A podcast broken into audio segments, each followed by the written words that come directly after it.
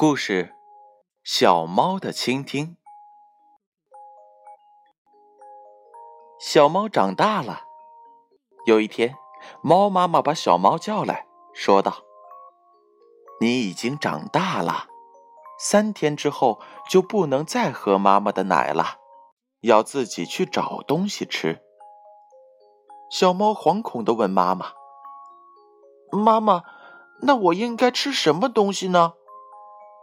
猫妈妈说：“你要吃什么食物？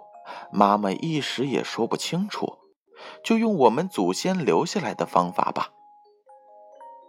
这几天夜里，你躲在人们的屋顶上、梁柱间、香笼里、陶罐边，仔细的倾听人们的谈话，他们自然会教你的。”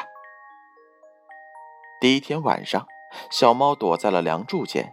听到了一个大人对孩子说：“小宝，把鱼和牛奶冰在冰箱里，小猫最爱吃鱼和牛奶了。”第二天晚上，小猫躲在了陶罐边，听见了一个女人对男人说：“老公，帮一下我的忙，把香肠和腊肉挂在梁上，把小鸡儿关好，别让小猫偷吃了。”第三天晚上。小猫躲在了屋顶上，从窗户看到了一个妇人唠叨自己的孩子：“奶酪、肉松、鱼干，吃剩了的也不收好。小猫的鼻子很灵的，明天你就没得吃了。”就这样，小猫每天都很开心。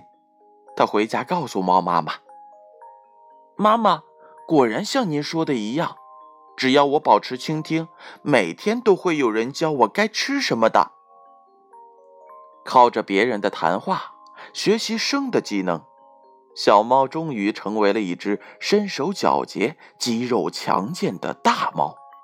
它后来生了孩子，也是这样教导孩子的：仔细的倾听人们的谈话，他们自然会教你的。好了，故事讲完了。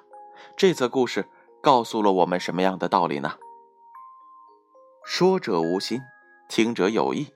做个用心的倾听者，时时保持学习的心态，即使是简单的对话，也能够教给我们一些东西，推及其他。